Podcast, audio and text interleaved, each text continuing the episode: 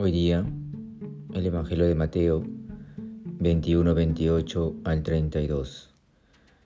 En aquel tiempo dijo Jesús a los sumos sacerdotes y a los ancianos del pueblo,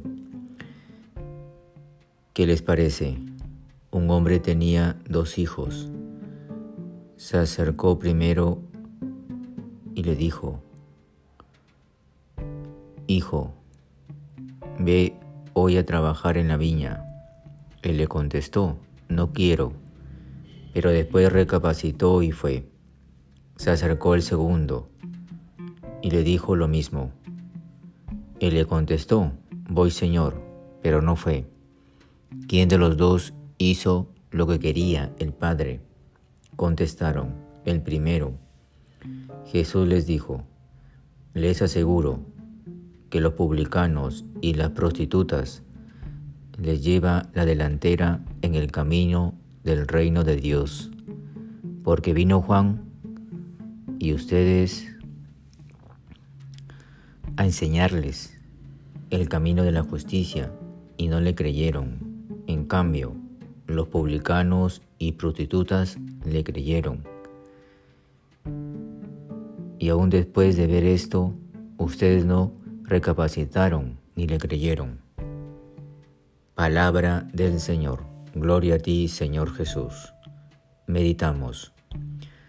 No cabe duda que hoy día Jesús pone un ejemplo claro de cómo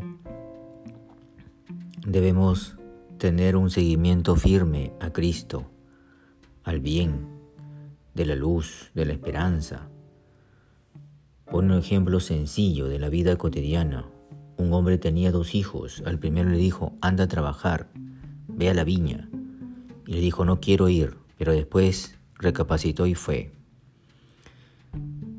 Esas personas, queridos hermanos, muchas veces somos nosotros, que en un primer momento no vemos las cosas buenas de Dios, pero después reaccionamos y recapacitamos y volvemos, y volvemos por el camino de la luz, el camino de Cristo, el camino del bien, del amor, de la paz. En un segundo momento aparece un segundo hijo que le dice, sí voy, pero nunca fue a trabajar. También tenemos esta actitud que muchas veces aparentamos ser los mejores, ser buenos, pero somos los contrarios ante los ojos de Dios y llevamos una vida tan laxa, tan hipócrita, que muchas veces decepcionamos a Dios y a nuestros seres queridos.